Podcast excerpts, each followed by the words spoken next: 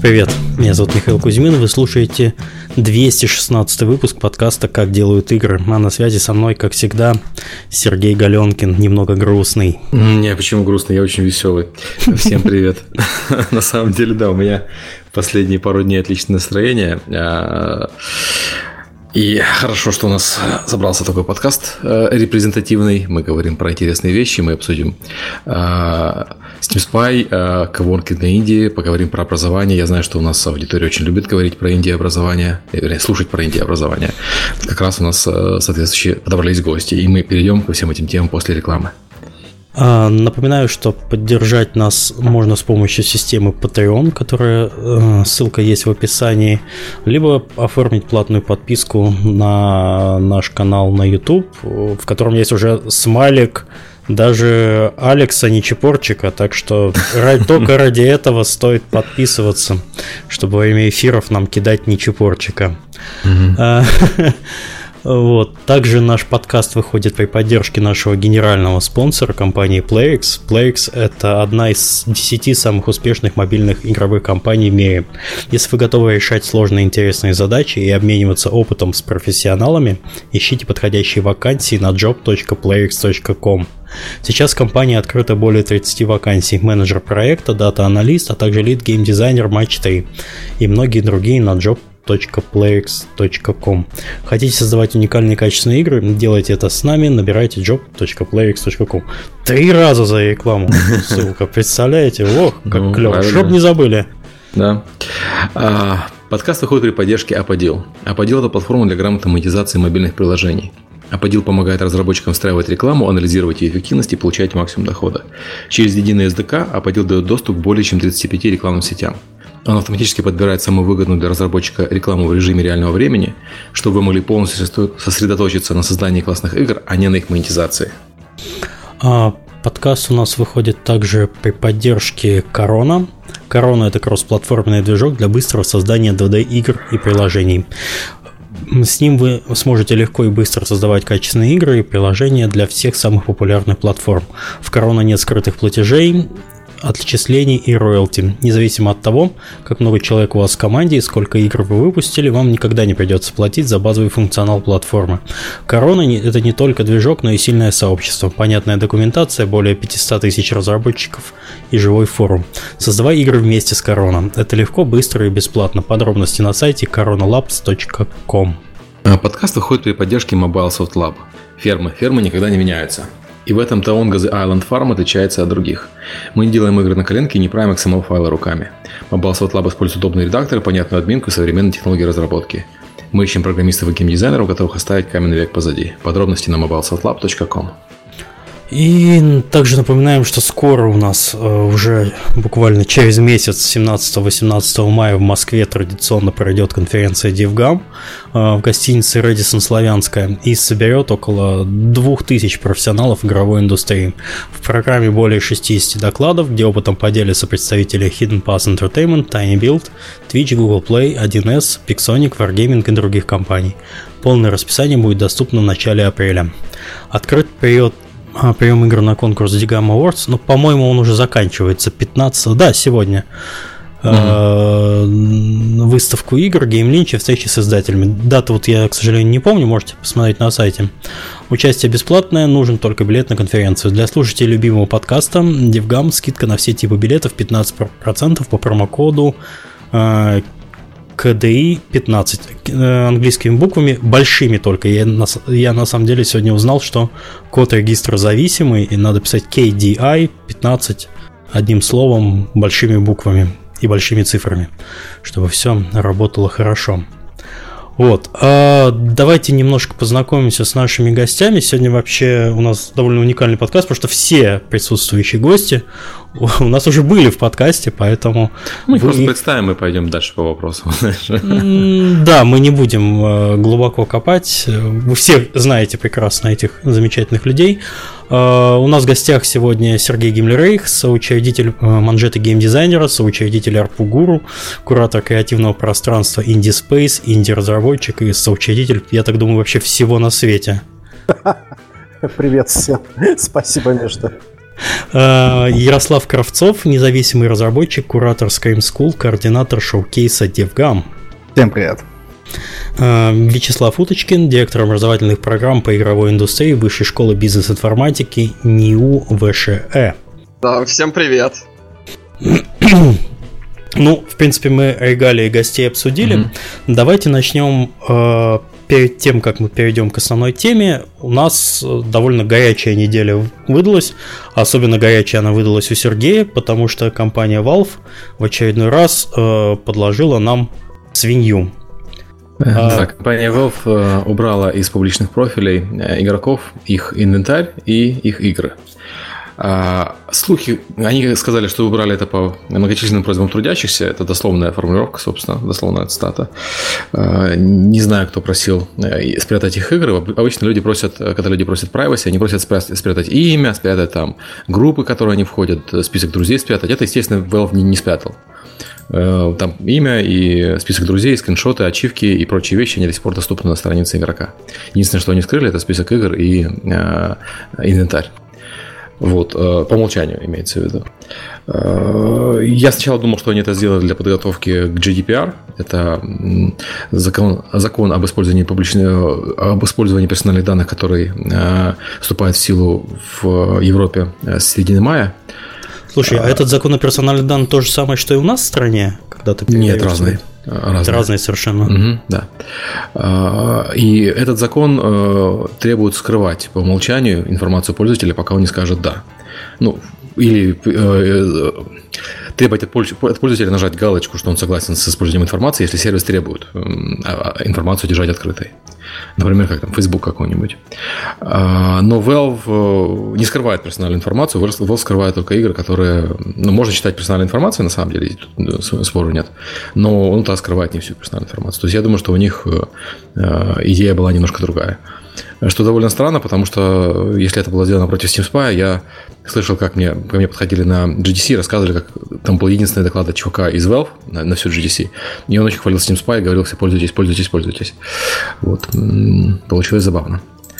А, понятно, что Steam Spy выключился по этому поводу. Он не может собирать данные с прежней точностью.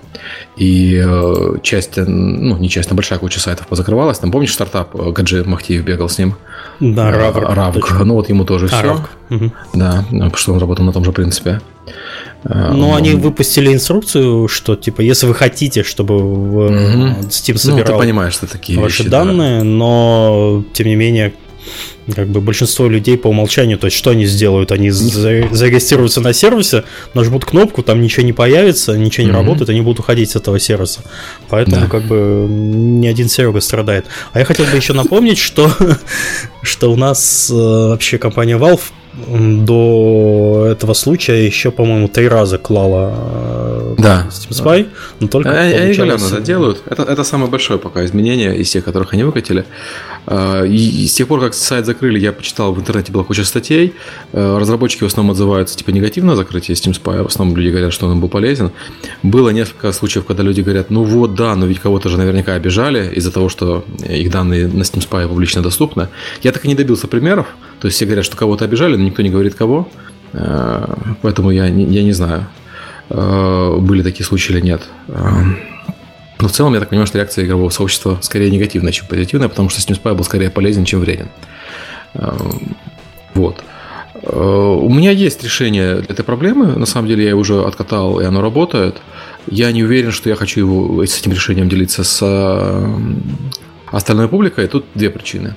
Первая причина э, – доступ к данным Steam Spy, он действительно дает очень, очень большое э, конкурентное преимущество. Если не верите, посмотрите на компанию, в которой я работаю, на наш последний проект. Э, второе, мне немножко надоело вот это вот постоянное нытье некоторых разработчиков по поводу того, что э, общая публика их обижает. Общая публика действительно в массе своей не понимает эстетических проблем, э, эстетических ограничений Steam Spy, потому что он, это сервис который добирает, использует метод статистического, извините, еще раз употребляю это слово, статистического анализа неполных данных и экстраполирует эти данные. Понятно, что он никогда не будет так же точен, как настоящий отчет по продажам. Не все люди понимают все эти, вот эти ограничения. Но нужно сказать, что, что не все игроки понимают, что не все разработчики понимают. Причем не даже не все разработчики, не все издатели понимают. Я, я смотрел выступление Майка Роуза, Э, бывший сотрудник Алекса Чепорчика, издатель из э, компании No Robots. Так вот, он издатель, и он тоже дуб дерева хвойное э, в плане статистического анализа на основе Steam Spy. Вот. Привет, Поэтому... Майк, если нас слушаешь. Да. Привет, Майк. Поэтому у меня есть варианта два. Либо я могу его закрыть полностью для всех и пользоваться им дальше сам, Э, очевидно, что у меня для этого э, использование Steam Spy дает э, хорошее преимущество мне. Вот, либо я могу оставить его закрытым для публики, но оставить его открытым для платных пользователей которые, ну, сейчас на Patreon, как сейчас и работает. Сейчас на Steam Spy все данные чувствительные закрыты для генеральной публики. Доступны эти данные только для как это сказать, только для подписчиков. Зарегистрированных платных э, да, подписчиков. Для, часть да, для зарегистрированных платных пользователей. Я, возможно, так и оставлю. И когда я доведу, э, ну, там нужно много достаточно кода переписывать, когда я это доведу до ума, я, возможно, так и оставлю. Ну, то есть у меня два варианта. Вариант третий, когда это данные будут снова доступны публике, скорее всего, мало реален. Э, я на данный момент вижу очень мало преимуществ у этого подхода. Э, Послушай, ну тебе же для того, чтобы сервис полностью функционировал, ну, не функционировал, а ну, хотя бы привлекал аудиторию, тебе же нужно какие-то данные открывать. Не факт. ну, а, факт. Вот и поговорили. Да, да, да. Хорошо. Не, я, я понимаю, что это, скорее всего, не очень э, приятная ситуация для людей. Э, и, и, ну, у меня действительно, ну, я, я, я понимаю, что это не, не, неприятно. Угу. Но То есть, грубо говоря, если... Другого... Да. Если Steam Spy вам помогал э, в ваших э, умозаключениях, то пора, пришло время платить, короче. Все, посчитал. Не, подожди, пока еще не пришло, пока что, пока что сайт не, не, не, не настроен и не заправлен, пока что я не уверен, что он вообще будет доступен даже за деньги пользователям. Угу. Я не уверен, что я это буду делать. Э, да. Вопрос еще в том, что, э, будучи скрытым от публичных данных, он, есть вероятность, что у Valve будет меньше меньше причин со мной дальше воевать, потому что, что бы там все не говорили, я считаю, что последние изменения, они были явно против Steam направлены, потому что я перечислил уже причины. Если бы они хотели делать полный GDPR compliance, они бы скрывали остальную информацию, они скрыли только игровые библиотеки. Вот. я Парадокс естественно... добился своего. Да, я Valve, естественно, написал, Valve, естественно, не ответил. Вот. Ну, тут Миш, тут вопрос такой. Steam Spy помогал всей экосистеме. Он помогал игрокам, да. журналистам и разработчикам. А, а, есть вариант, когда он будет помогать только разработчикам и некоторым журналистам. Это все-таки лучше, чем он не будет помогать никому. Или он будет помогать только там мне. Что тоже неплохой вариант, на самом деле. Ну, конечно, не такой хороший для остальных людей. Вот. Ну, ты ж не резиновый, Серега. Ну, как-то так, да. А, ну, ситуация, в общем, э, следующая. Если есть вопросы, буду рад ответить на эти вопросы. А вот да, у меня есть вопрос. А, собственно, как только закрылся Steam Spy, сразу все забегали на тему того, а как же нам дальше жить, какие есть еще методы оценок. А, особенно вот ну, то есть, часть людей стала в позу, да мы крутые маркетологи, у нас есть свои тропинки, а часть другая, вот именно новичков, которые вот такие маленькие инди-разработчики впали в панику от того, что отрезано от данных. И вот, собственно, вопрос, а, а вот как? Вот что бы ты порекомендовал, если не Steam Понимаешь, вопрос в достоверности, которая тебе нужна. Для низкой достоверности понять, игра успешна или не успешна, достаточно просто посмотреть на количество обзоров. И ты поймешь, игра успешна или нет. Это достаточно простая э, метрика. PCCU, опять же, остался, Valve его не скрывает. Uh, тоже достаточно простая метрика. Кстати, один из разработчиков, который жаловался на Steam Spy, жаловался, вот все могут посмотреть, сколько в игру одновременно играют. Это, это плохо, это убило мою игру. Я ему говорю, чувак, у тебя на странице в Steam написано, сколько человек играет одновременно в твою игру. Передай привет Valve. Вот. Он, а он не знал. Ну, потому что он же разработчик. Зачем ему знать, как Steam работает? А, если, соответственно, если низкая точность, нужно исследовать одну игру, то так. Если более высокая точность, надо исследовать жанры, ну, маркетинговые исследования. Есть несколько компаний, которые этим занимаются. Готовьте 1050 долларов минимум. А, все, кто предлагают сделать нормальное маркетинговое исследование дешевле, чем 50 тысяч долларов, врут. Э, это невозможно сделать. Там просто, поскольку это все вопросы настоящих игроков, э, настоящей аудитории и большая процент мусорной выборки, меньше, чем за 50 тысяч долларов это сделать невозможно. Э, кто обещает, что сделать дешевле, он данные просто нарисует. Соответственно, я понимаю, что это инди исключает, но это не исключает издатели. В принципе, издатели такие деньги на исследование жанра могут себе позволить. И э, за такие деньги у тебя получится Хотя это будет один жанр, но точность будет достаточно высокая в этом жанре. И, Слушай, а да. до э, появления Steam Spy как вообще индустрия жила? Ну вот так и жила. То есть я когда работал э, я в уже, разных просто, Я настолько к нему привык, что у меня уже да. в голове ну, нет никакой информации про то, как мы раньше э, делали анализ аудитории, делали вот это вот все. Ну, Просто э, искали какие-то отчеты, презентации, mm-hmm. там в Google вбиваешь, там Game Sales, э, Data Presentation, да. там PPT. Скорее всего, что-то находило mm-hmm. с конференции, но источник этих данных, он такой немножко... Слушайте, ну как-то живет же мобильный, например, рынок, да? Им приходится... Ну, мобильный покупать... рынок э, живет, а Penny, а Penny 50 тысяч долларов в год вперед. Да, да, да, я про это и говорю, да. Да. А, на, ну, PC-шный рынок и консольный рынок же этого, до этого же точно примерно так же. То есть ты хочешь отчет по глобальным трендам рынка от одного из трех крупнейших эм, компаний, которые занимаются этим исследованием, плати от 30 до 40 э, тысяч долларов э, за раз в год этот отчет. Ты хочешь исследование рынка 50-100 тысяч долларов. Ты хочешь э, посмотреть данные по конкретной игре тоже исследование рынка, но таргетированное, если игра большая. Исследование рынка, но таргетированное, тоже, ну, там около соточки надо выложить. И мало того, что выложить около сотки, это надо еще ждать ну, 3-6 месяцев, в зависимости от, от охвата. Вот так рынок и жил. Рынок, э, ситуация, когда ты большой издатель, э, и у тебя есть деньги, для тебя эти 100 тысяч не имеют никакого значения, потому что у тебя проект э, с бюджетом 100 миллионов долларов, как бы, и э, сроком разработки в 4 года. Выкинуть 100 тысяч и подождать э, полгода ты вполне себе можешь позволить. Когда ты инди, ну, извините. И у инди сейчас вот такие только болпарк вещи остались, с помощью которых можно мерить. Вот как-то так. Ну, то есть, инди приходится самим наугад. Не, я, если, если да. что, я очень люблю да. идеи. Это, эта вся штука делалась для того, чтобы убрать информационную mm-hmm. асимметрию. А, и если я а, э, вернусь Steam Spy в общее пользование, а, Инди все еще смогут получать не доступ, потому что, ну, господи, 30 долларов за подписку в месяц, это, на мой взгляд, э, цена все-таки меньше, чем 30 тысяч в год. Но э, мало вероятность, мало вероятность, что я его оставлю в общем доступе для общей публики. Я пока не вижу ни одной причины это делать. Ну, что, что ж сказать. Посмотрим, как все это будет развиваться. Может быть, Valve одумается, потому что... Хотя вряд ли, конечно, потому что они редко дают задний ход. Valve не одумается, нет. Valve... Но резонанс по индустрии был огромный просто. По-моему, я не помню ни одного профильного издания, которое бы не написало статью на этой неделе угу. про закрытие Steam Spy. Хотя, на самом деле, пострадал же не только Steam Spy.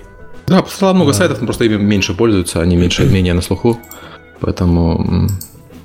Ну, SteamDB, угу. что еще там?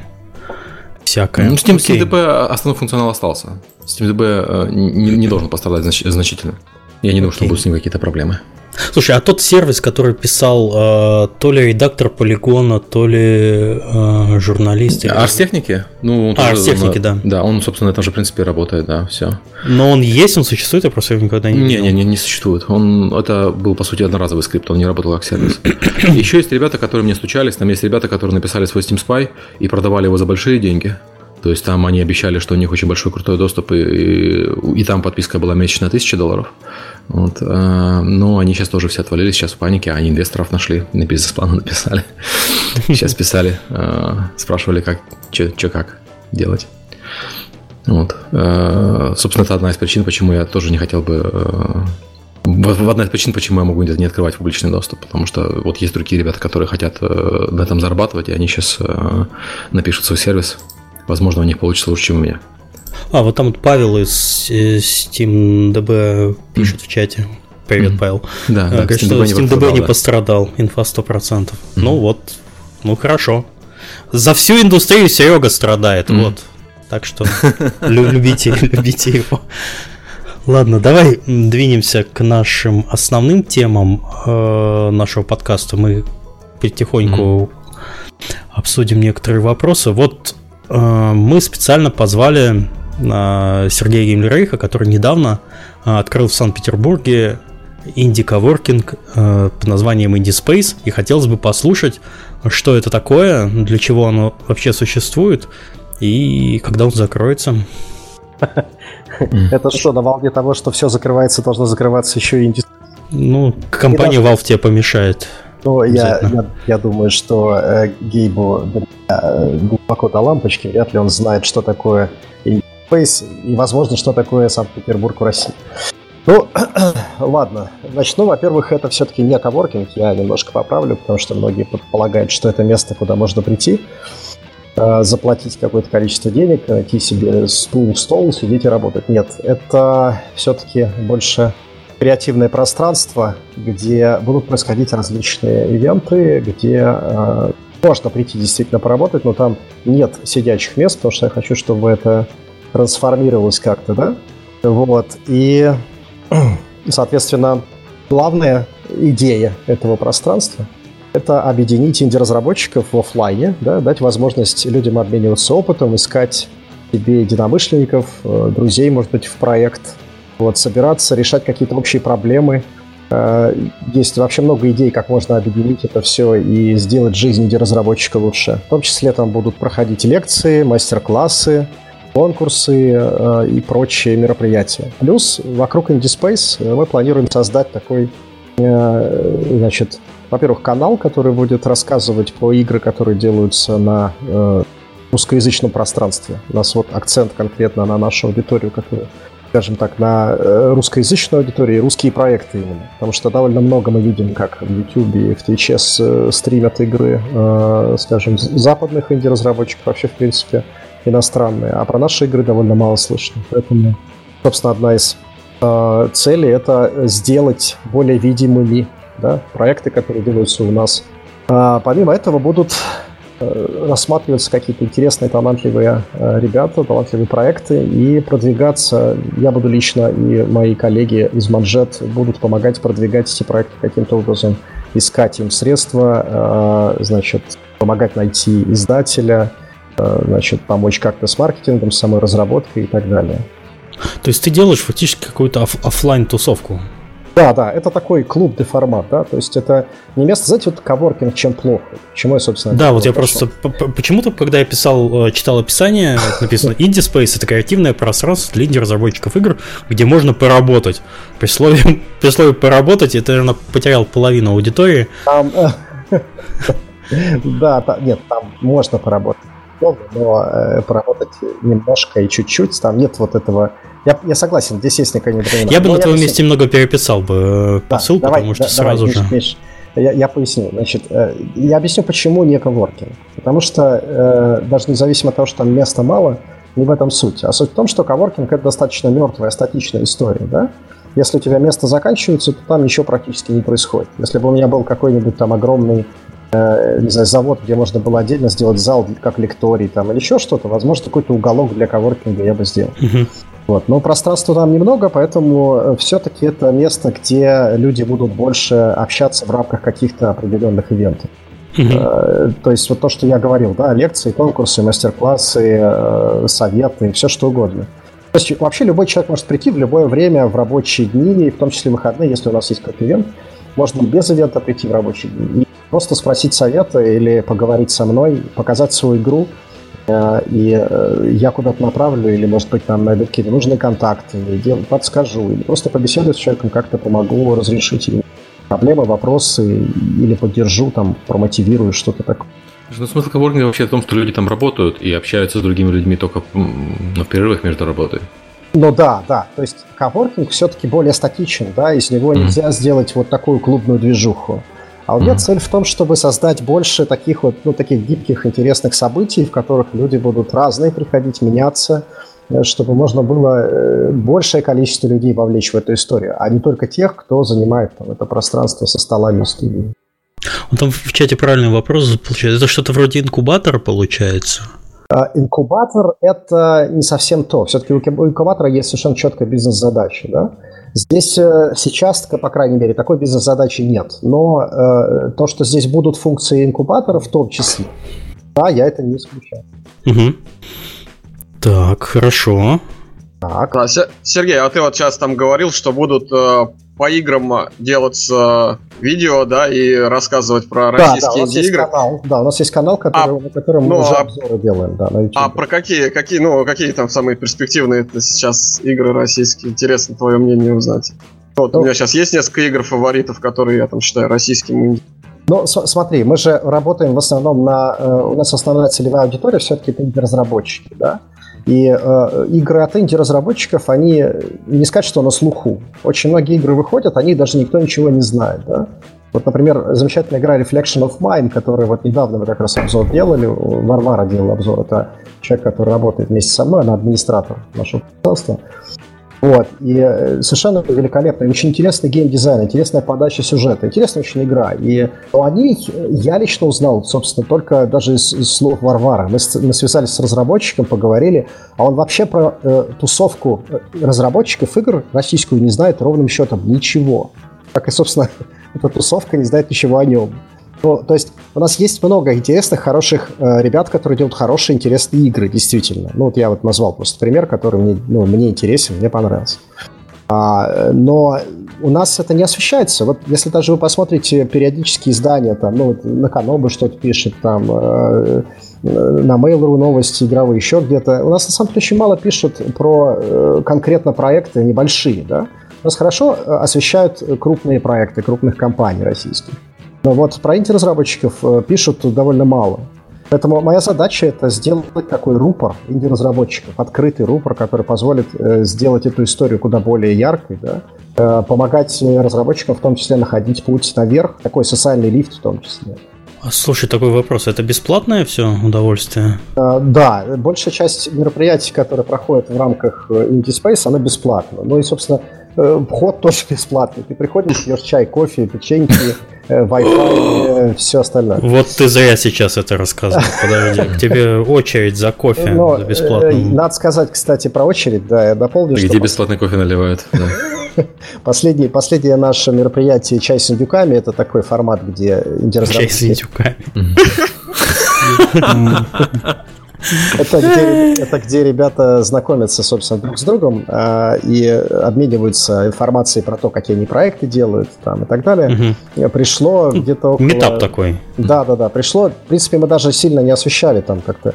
Пришло около, там, не знаю, 16-20 человек. Это немного, но это в рамках как бы Петербурга такой неплохой вброс. Это инди-разработчики, которых я в первый раз видел, многих из них. Но uh-huh. сам, самый последний я отсутствовал, а предыдущие там приходили ребята, которых я вообще ни разу не видел, ни на конференциях где-то там. Некоторых я помню, да, были ребята, которых я где-то видел, но большая часть людей, я с ними познакомился впервые. И разработчиков у нас много. И у нас, получается, на второе мероприятие пришли люди, которые на первое не приходили. То есть уже как минимум 30 человек, непонятно откуда взявшихся инди-разработчиков. А какая у тебя вместительность? А, ну, у, меня, вот... у меня максимум там 35 человек помещается. 35 человек. Да, да, да. То есть, ну, если, раз, да. допустим, представим себе э, абстрактную ситуацию. Я хочу э, про что-нибудь рассказать. Я могу да. в рамках э, твоего да. проекта собрать небольшую аудиторию, э, выступить там проектор, все да, вот это вот безобразие. Да, да. Я, я обеспечиваю, собственно, весь все необходимое в плане техники, в том числе мы делаем стрим, в том числе вся необходимая mm-hmm. техника для демонстрации тоже есть. А, и, собственно, ко мне уже вот как раз Маша обращался, мы вместе с ней уже провели э, первую такую, лекцию практически сделала Маша Бычкова по нарративу. Сейчас уже есть расписание, оно, правда, на сайте, к сожалению, не успевает обновляться, но буквально завтра я внесу еще две лекции наперед. Примерно раз, э, раза два в неделю у нас будут проходить лекции и мастер-классы. Будут, конечно, некоторые платные, то есть не все готовы выступать бесплатно, честно говоря. Вот. Но пока на старте я стараюсь, э, вообще говоря, минимизировать какие-либо затраты для разработчиков, чтобы и сделать это место более популярным, и как-то помочь людям. Ну, все-таки инди-разработчики у нас не богатые, да, они не все могут себе позволить там платить за лекцию. Steam Spy. 30 долларов, да, за, за лекцию. Окей, а какая примерно у тебя загруженность по, ну, по, по людям в течение дня? Во сколько вы открываетесь, во сколько закрываетесь? Значит, с 11 утра до практически до 8 можно приходить. Но я там указал на сайте чуть меньше времени, потому что э, есть люди, которые, конечно, любят открываться совсем поздно, когда уже надо открываться. Mm-hmm. Вот. А у меня получилось так еще, что у меня же совмещен офис практически. То есть я нахожусь там в том числе и работаю, и в том числе встречаю ребят, которые хотят прийти, обменяться опытом, что-то рассказать, э, там, показать свою игру. Вообще сейчас основной э, запрос... Шоу «За стеклом» Сергей Гиммлерейх э, работает, на него приходит и смотрит Индия. У меня вообще идея была, кстати, вещать практически все, что происходит в Space, когда туда люди приходят. Вот, но как-то этим заниматься надо плотно. Пока что мы стримим только те события, которые, ну, крупные, там, когда собирается человек 20-30, или там, э, когда у нас, у нас есть такой формат, который красный диван, мы придумали. Э, знаете, центром Space является красный диван. У нас даже шутки были на эту тему, что чтобы попасть в индустрию, нужно пройти через этот Mm-hmm. вот, значит, у нас есть такой формат э, интервью с инди-разработчиком, одновременный стрим э, его игры. Правда, паст первый, который мы сделали, оказался совершенно провальным с точки зрения звука, но мы будем переписывать и новый сделаем. Э, смысл в том, что, ну, это один из вариантов стрима, который мы делаем. Нам, мы берем интервью, он рассказывает разработчики о своей игре, о том, как они э, докатились до такой жизни и так далее. И параллельно я сижу, играю в их игру, и как раз вот там видно в окошке, что я творю, и, соответственно, идите смотрят и стыдятся, или наоборот радуются за то, что... Ну, смотри, ближайшая лекция, вот смотрю на сайте, у тебя 19 апреля да, как придумывать моя. идеи да, игр. Да. Ты выступаешь 19 часов, а с 19 до 8.30. Окей. То есть кто в Питере хочет послушать, как придумывать идеи игр? Не сами игры, а вообще идеи для них. Ну, пожалуйста, ну да, мы, мы, соответственно, я завтра буквально вброшу еще две лекции. Мастер-класс у нас будет, и, соответственно, еще будет лекция интересная. Соответственно, думаю, что на неделе вперед мы будем э, обновлять регулярно описание. Э, так что заходите на сайт, подписывайтесь на канал. Чем больше о нас знают, тем лучше. Потому что, на, на мой взгляд, вот я хочу создать такой рупор, да, вот рупор, рупор, рупор инди-разработчика. А ты кого-нибудь ищешь сейчас к себе? А, в команду или вообще для кто, кто бы тебе помог в твоем деле, как ты думаешь? Мне сейчас э, нужна помощь, прежде всего, на уровне информации о нас, да? А мне нужна помощь э, на уровне канала приглашения других инди-разработчиков, чтобы просто охватить эту аудиторию по максимуму. Если кто-то хочет открыть Space в своем городе, я могу помочь. И, соответственно, человек, который живет в этом городе, может ко мне обратиться. Мы можем вместе что-то там замутить такое, как Ты хочешь сделать франшизу, как Макдональдс? Да, да, да. Ну, Иди Макдональдс, Миш, отлично вообще. Ну, до, так сказать, до Шираков э, пока еще не дошли, но идея неплохая, еще нет. Значит, э, да, я хочу сделать такую своеобразную сеть э, вот таких офлайновых пространств, хотя бы в тех городах, где активность игровой индустрии достаточно высокая. Э, именно вот такой клубный формат, где можно проводить самые разнообразные мероприятия для того, чтобы повышать уровень образованности инди-разработчиков, чтобы как-то помогать им делать свои игры лучше. Кстати, по поводу помогать игры делать лучше, у нас замечательный формат планируется, мы его запустим буквально уже вот в конце апреля. Это такой э, стендап инди-разработчика, когда каждые две недели он сможет, любой разработчик сможет прийти и показать свой проект перед другими такими же, как он, рассказать, что он сделал, да, и что планирует сделать. Такой вариант, такой agile для Индии. Ребята, ребята, да, смогут посмотреть на это, дать ему какие-то советы. И, соответственно, можно повторять инди-разработчикам это каждые две недели, таким образом мотивируя разработку игры. Да? Них основной вопрос, который я получил от инди-разработчиков в последнее время, это как найти в себе силы закончить игру. Да? Потому что начать-то могут практически все, и это, в общем, не так сложно, интересно.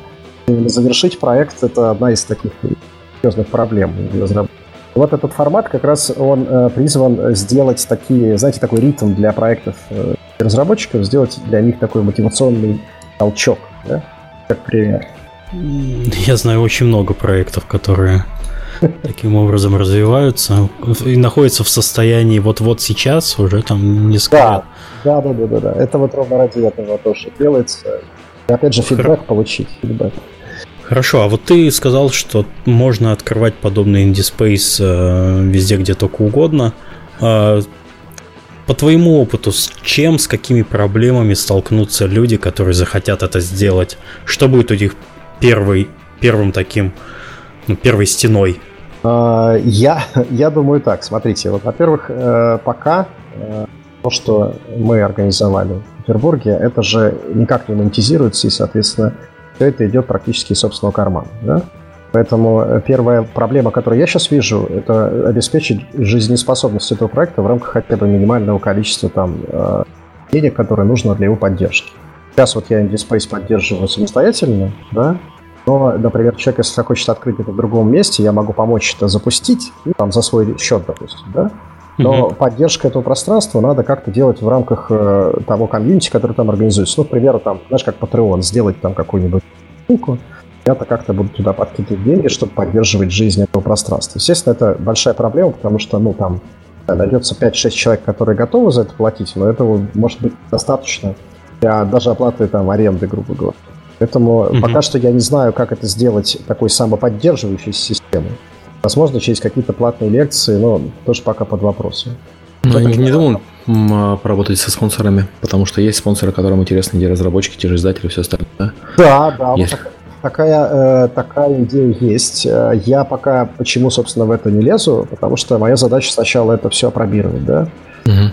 работать и форматы, посмотреть, как вообще это будет работать. И я бы хотел, чтобы это действительно было больше на рекламной модели, потому что, э, а, инди-разработчикам не придется ничего платить, б, я смогу как-то э, оплачивать основные расходы. Они, на самом деле, не особо так большие на поддержание mm-hmm. такого пространства. Ну и С это то, что э, спонсоры получат доступ к аудитории, которая там потенциально может быть интересной. Ну, к примеру, там кто-то захочет купить э, там какую-нибудь версию движка или там какой-нибудь кто-то устроится на работу, если там будет кто-то, кто готов платить за то, что регулярно висят вокруг.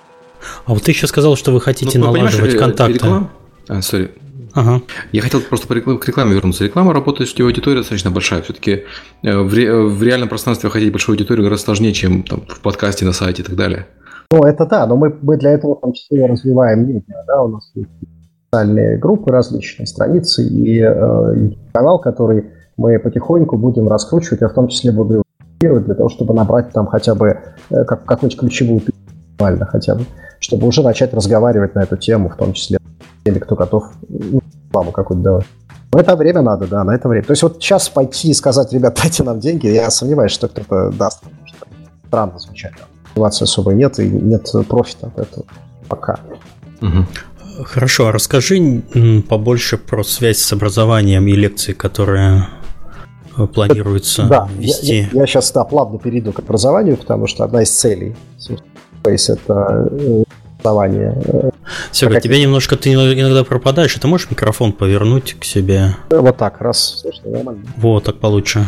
Так наверное. вот, да, ага. значит, и, соответственно, что сейчас в этом направлении делается? Во-первых, я собираю ребят, которые готовы потенциально читать интересные темы. Это практики, которые там либо э, в графике, либо в геймдизайне, либо в программировании на каком-то определенном движке. Мы с ними э, думаем, какую определенную там программу можно выдать инди-разработчикам, может даже серию программ. Вот э, сейчас я с Кириллом общался не так давно по поводу того, чтобы почитать э, там по а, одну лекцию и мастер-класс, э, либо несколько э, по гейммейкеру. Потому что у нас, mm-hmm. у нас гейммейкер, скажем так, на мой взгляд, недостаточно хорошо освещен и мало интересуется, хотя на самом деле очень хороший движок, и на нем довольно интересные игры сделаны есть смысл. Вот у нас том, был что... выпуск по гейммейкеру там да, пару да, выпусков да, назад, да. да. да, да. Вот. А, затем э, у меня есть э, программа, которую делает инициативная группа э, по геймдизайну.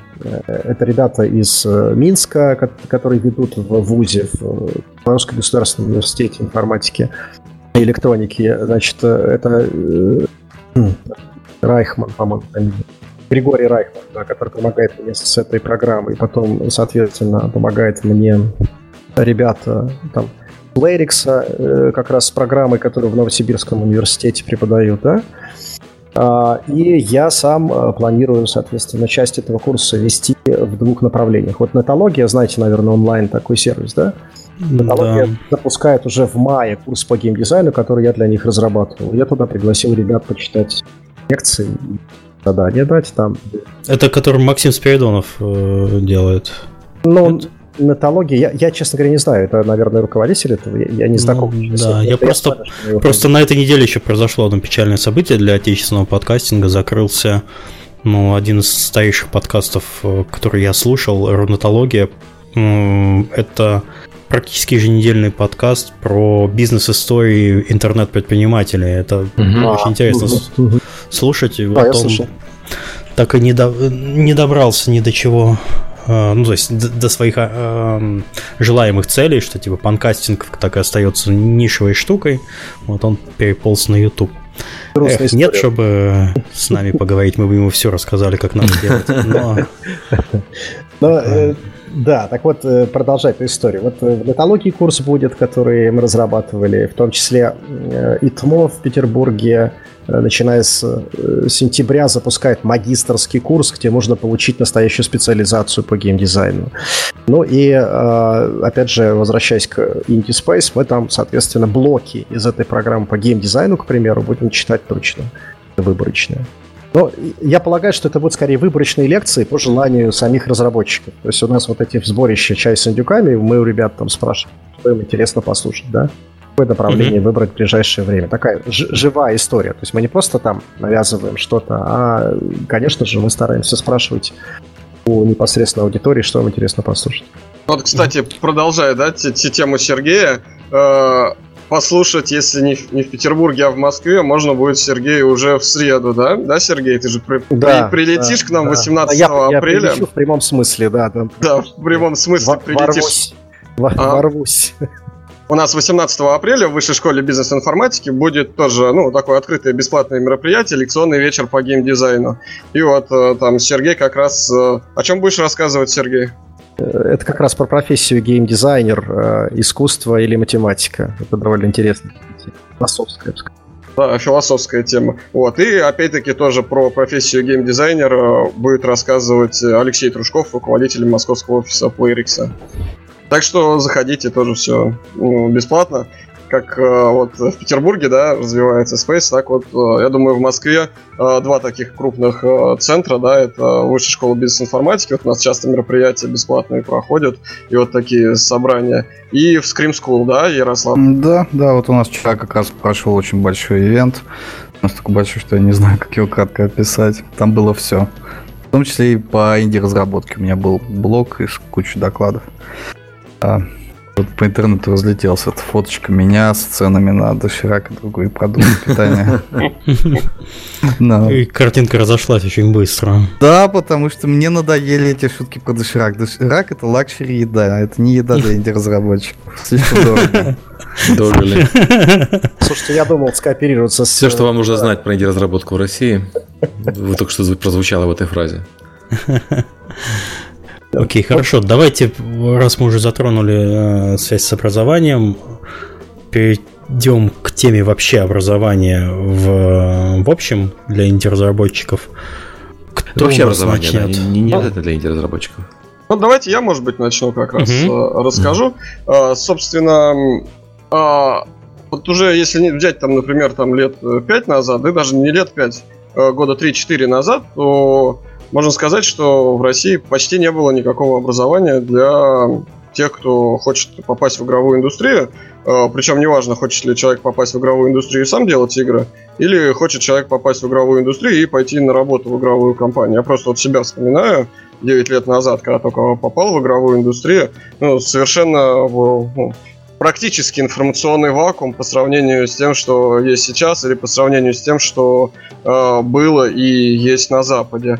И, соответственно, из-за этого сталкиваешься с огромным количеством сложностей. Вот, опять-таки, помню себя, такое огромное количество грабли, на которые пришлось наступить и на собственном э, тяжелом опыте пережить некоторые вещи, что, ну, было сложно. Соответственно, вот сейчас мы видим отличную ситуацию. Мы видим, что в последние годы все более и более активно развивается образование в сфере игровой индустрии в России в целом. А, Причем а, можно говорить, что это не только там какие-то центры, да, Москва или Санкт-Петербург, а вообще по всей России развиваются вот центры компетенции, э, которые развивают вот эту вот новую компетенцию игровой разработчик. Можно посмотреть на Дальневосточный федеральный университет, где совместно с программой Кибер России, насколько я помню, там развивается образование геймдизайну и виртуальной реальности.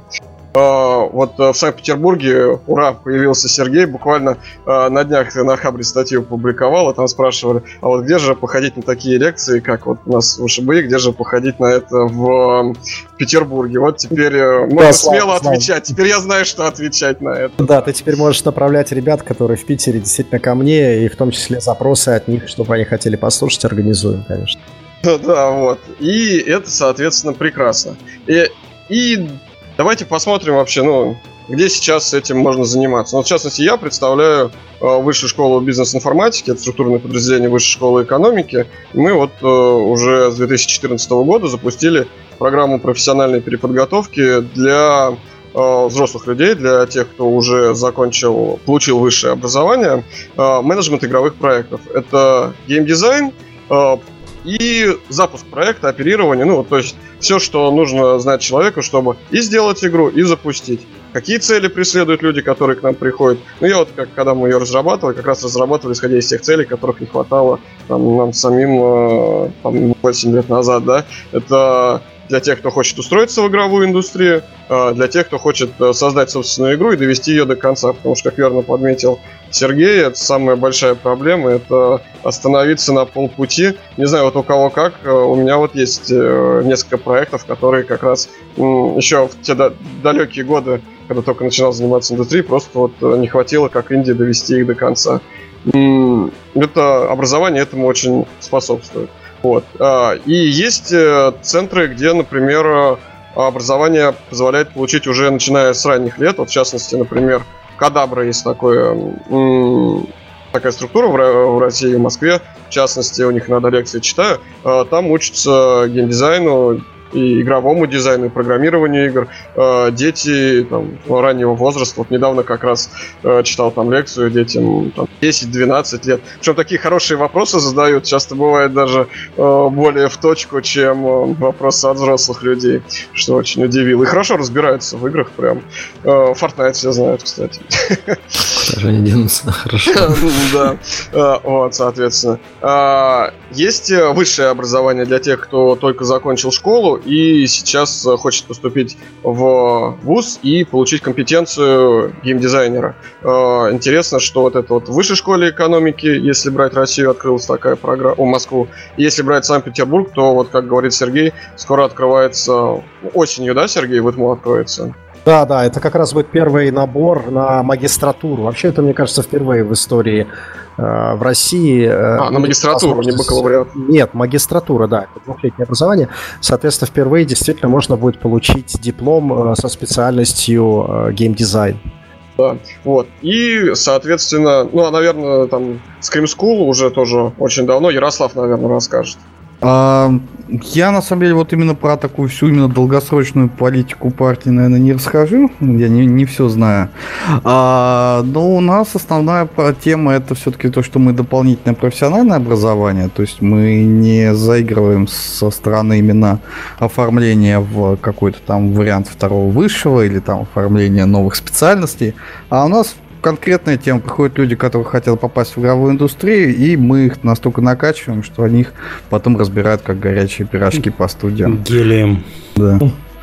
Это скорее даже, знаешь, становится проблемой, потому что у нас а, образование двухгодичное, и когда ребята уже там по, после первого года уже находят работу, им уже становится тяжело учиться, потому что, типа, ну я же уже устроился, а с другой стороны есть еще большой пласт знаний, который остался. То, что, ну, забрать. И вот ребята начинают метаться туда-сюда. Но с другой стороны, я когда смотрю, как они прям в какие студии попадают, какие работы делают, прям душа радуется. Ну, это, кстати, точно есть такая, ну, не проблема, а наоборот, есть такая радость, что э, когда человек трудоустраивается уже во время обучения, через полгода, к примеру, да, то становится тяжеловато совмещать и учебу, и новую работу. Обычно-то люди совмещают ту работу, которая имеется, и обучение. Получается новая работа, и тут прям совсем разрываешься, но тем не менее это хороший вызов, это прохождение всего этого позволяет очень быстро нарастить компетенции в разы быстрее, чем ну, если это делать самостоятельно. Ну, ну и вот... плюс вообще шансов попасть на работу в игровую индустрию значительно меньше, если нет образования. Почему? Ну, вот смотрите, на работу в компании игровые хотят брать э, сотрудников, у которых уже есть опыт. Особенно, когда это касается геймдизайнера или э, ПМа. Ну, почему так? Потому что от этих людей э, зависит качество игры, зависит э, доходы, которые в итоге получит компания. И человек, у которого совсем нет опыта, придя в компанию, обучая его, будет тратиться огромное время сотрудников, которые за это время могли бы, ну, должны работать над проектом. И сам он может принести довольно существенный ущерб проекту. Вот это Если вообще очень, научить... очень точно сказано, когда вот я очень часто сталкивался, студенты приходят и говорят, ну возьмите меня джуниором, там даже, даже мне деньги платить не надо, а, только, только научите. Но это не всякий руководитель компании пойдет на это, потому что по одной простой причине – этот человек будет жрать время одного из сотрудников твоих. Да, То есть он не, не, не осознает, что интерн это не плюс э, к производительности, а минус к производительности. Да, это минус к производительности, пока он ничего не понимает, ничего не умеет. И вот это очень серьезные долгосрочные инвестиции именно в ну, в свою компанию. Если у вас есть желание этим заниматься, да, пожалуйста. Если нет, то, ну, обижаться на это не стоит. Э, все мы люди-человеки. А вот получается замкнутый круг, правильно, да? Вот, угу. э, компаниям нужны сотрудники, но нужны опытные. А где получить этот опыт, если сразу в компании э, ну, если в компании нужны сразу опытные сотрудники. Вообще, это так э, парадокс такой, уловка 22, уловка 22 называется на Западе такая штука. И вот как раз образование, оно призвано решить эту проблему.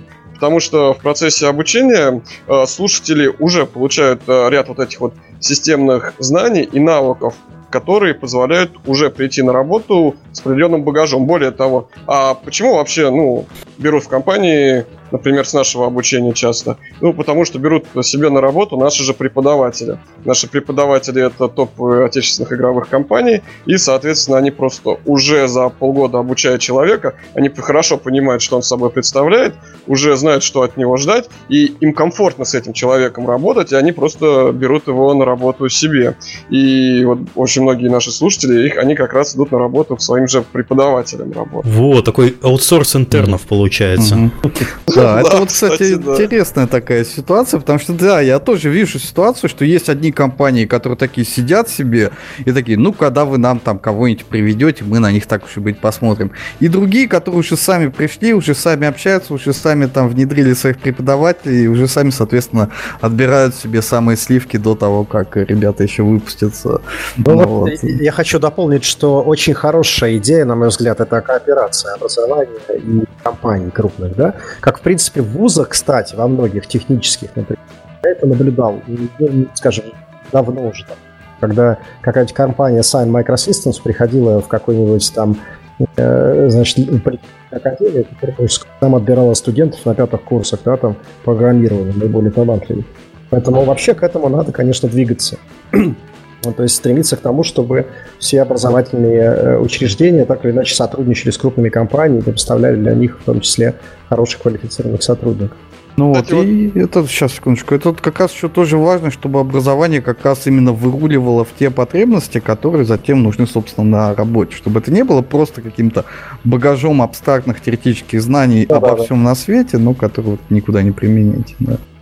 И вот я здесь хотел бы еще добавить ту вещь, ну мы сейчас о хорошем говорим, э, нужно еще сразу понимать такую вещь, чтобы это и не портило и репутацию образования в индустрии, чтобы люди, которые идут на образование, э, понимали, к чему они идут. Вот э, бывают случаи, когда человек приходит и говорит, я вот хочу учиться, и после обучения я хочу стать продюсером. Или после обучения я хочу стать ведущим геймдизайнером. Ну вот, например, у нас в ШБ при приеме на программу для этого существует система мотивационных писем. Человек пишет мне мотивационное письмо, я ему, я с ним общаюсь и э, понимаю, соответствует э, наша образовательная программа тому, чего он от нее ожидает, может ли она выполнить его цели. Если эта цель, например, стать старшим, ну, ведущим геймдизайнером сразу, или стать сразу продюсером, то такого человека, ну, мы просто, я либо ему объясню, чего ожидать, либо не возьмем на обучение. Почему так? Потому что за 8 месяцев я ну, и уверен, невозможно выучить человека, чтобы он стал старшим геймдизайнером. Если вот посмотреть, у нас на сайте программы есть трудоустройство выпускников, где они работают. Если посмотреть, с чего они начинают, это всегда начинает с младшего геймдизайнера, с ассистента там, руководителя отдела, к примеру, э, со стажировки, с должности комьюнити-менеджера или левел-дизайнера или с должности специалиста технической поддержки даже. Вот. И начиная с этих должностей в игровой индустрии, дальше он уже растет. Потому что вот э, завышенные запросы после образования, они ни к чему, не индустрии. Ну, то просто компании будут смотреть, что это за люди с ЧСВ к нам пришли, там отучились и думают уже старший гейм, ну, там, ведущим там руководителем отдела хотят быть. И нам это не нужно, потому что, ну, вот, например, у меня самое главное вообще мой KPI, моя цель в рамках образования, это сделать так, чтобы цели тех, кто к нам пришел, они выполнялись. Вот за 8 месяцев. Все-таки человек инвестирует очень большое свое время в то, чтобы получить образование, и для этого ну, и нужно, чтобы была отдача. Вот, поэтому это просто нужно понимать, и я вот считаю, что ну, вот во всем образовании, которое сейчас есть, это нужно сразу прививать, сразу обозначать людям, я все время об этом говорю. Но, тем не менее, начать работу с младшего геймдизайнера, это очень хорошо, это классно, вот сам-то я когда, ну, вначале шел в индустрию, как раз и резюме тогда подавал на младшего геймдизайнера, но так получилось, что э, вывело меня в продюсирование игр. По поводу, кстати, собеседования и прочих вещей. Извините, что-то кашель. По поводу собеседования и прочих вещей. А, я провел много собеседований за свою жизнь. Образование обычно не самый первый вопрос, который спрашивается, и на самом деле редко спрашивается про образование, но всегда спрашивают э, про Э, прошлый опыт и про практические задачи. То есть, э, пример, приходит человек, и его спрашивают про текущую задачу, которая есть в компании. Вот, нам, например, надо э, решить проблему, когда быстрое переключение оружия приводит к тому, что некоторые часть игроков используют это быстрое переключение оружия для того, чтобы наносить больше урона, чем геймдизайнеры задумали.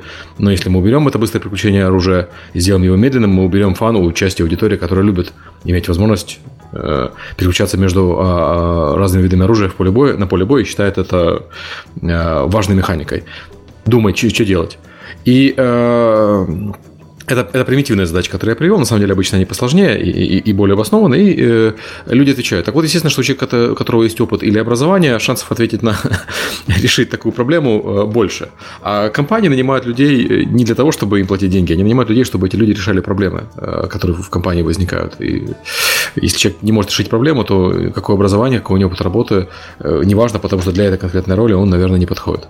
Ну вот как раз это и хорошая тема, когда образование прям строится на решении проблем. То есть угу. когда...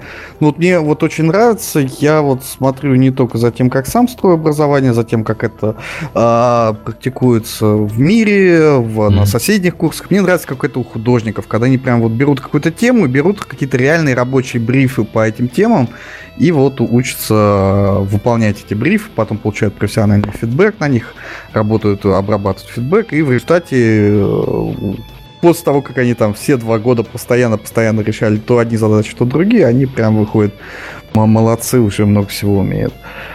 Ну вот. А я сам э, больше привязываюсь не к тому, что все разбивать на раздельные брифы, а чтобы вот именно взять и от начала обучения брать проект и работать целиком на каком-то на реальной практике, э, отрабатывать, доводить проект до конца и при этом, собственно, собирать весь тут пол проблем, пол вопросов, которые возникают, когда делаешь проекты.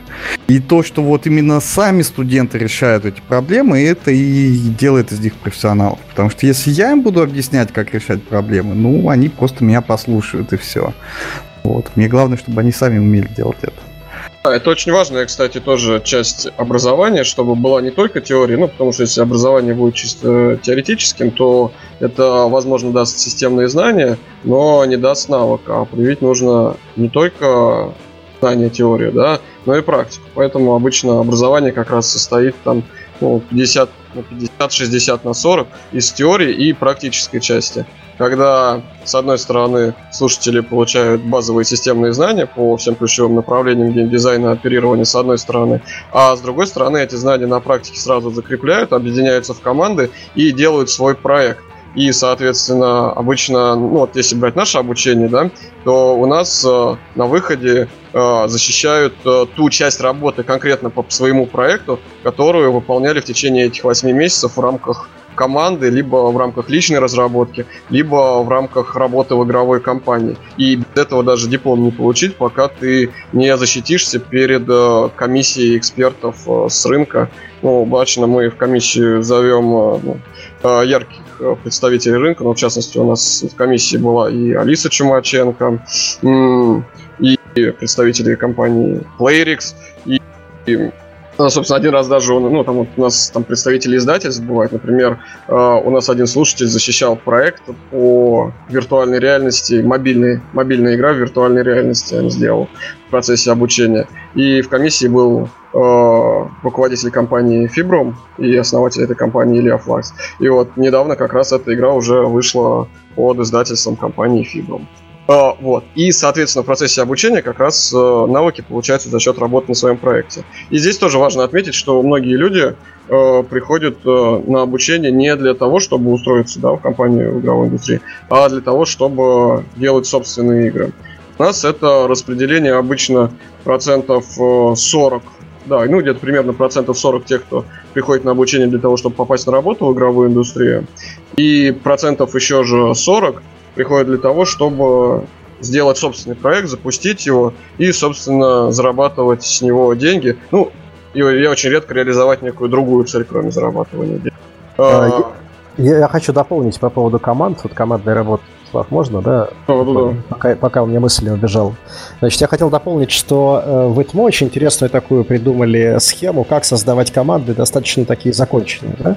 Потому что все-таки там, когда, например, люди обучаются геймдизайну, геймдизайнерам очень сложно, скажем, быть одновременно и программистами там, и художниками, и геймдизайнерами, да, все вместе в проекте. И вот там придумали очень интересный такой формат, когда ребята из соседних э, потоков и из соседних специальностей объединяются команды, ну, в команду с ребятами там с других. Ну, например, вот есть специализация геймдизайна, геймдизайнерам э, в команду даются программисты, у которых свое задание какое-то только в рамках своего обучения. И плюс к этому еще и художники по CG-графике, там есть тоже отдельное направление, которое касается компьютерной графики. В итоге получаются такие хорошие полноценные команды, где каждый человек ну, конкретно выполняет свою задачу, связанную со своей специализацией, но в рамках э, вот, некого единого проекта, который в итоге сдает геймдизайнеры у себя уже там. Сергей, а вот у вас в Санкт-Петербурге э, IndieSpace будет решать такую задачу? Можно будет к вам прийти и ну, заявить, что вот у нас есть команда, да, у нас там в команде два человека, там программист и геймдизайнер, и гейм-вдохновитель, продюсер и инвестор, но инвестор только временем, а не деньгами. Вот. И нам еще вот не хватает э, дизайнера, который тоже за идею будет с нами работать. Да, да, это, это как раз тоже одна из целей вот как раз вот эти, э, вот этот формат «Чай с индюками», про знакомство и общение про проекты, это ровно формат для того, чтобы могли ребята находить себе единомышленников, объединяться в команды и, э, так сказать, вести совместную разработку.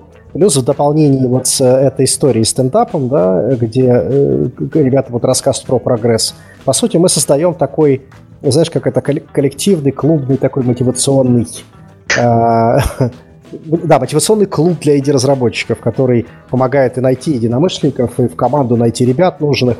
Мы сейчас еще, кстати, подпишемся с ребятами из школы, которые занимаются обучением э, графики.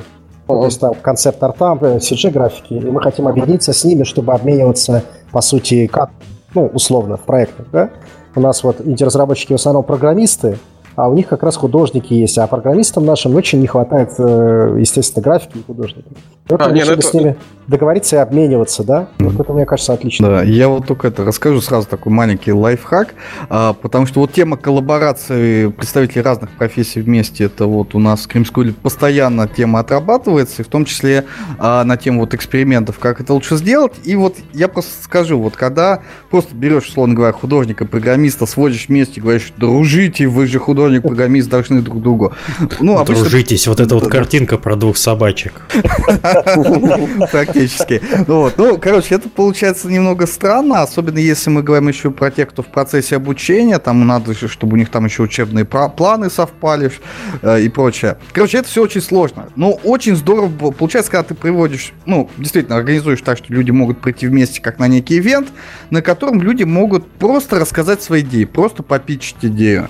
А, и вот именно это срабатывает. То есть, когда человек не говорит, что мне нужен программист, а когда человек говорит, смотрите, у меня вот такая-то идея, рассказывает красочно, всех зажигает, и тогда там сразу десяток программистов скакивает, такие, да, мы хотим с тобой работать.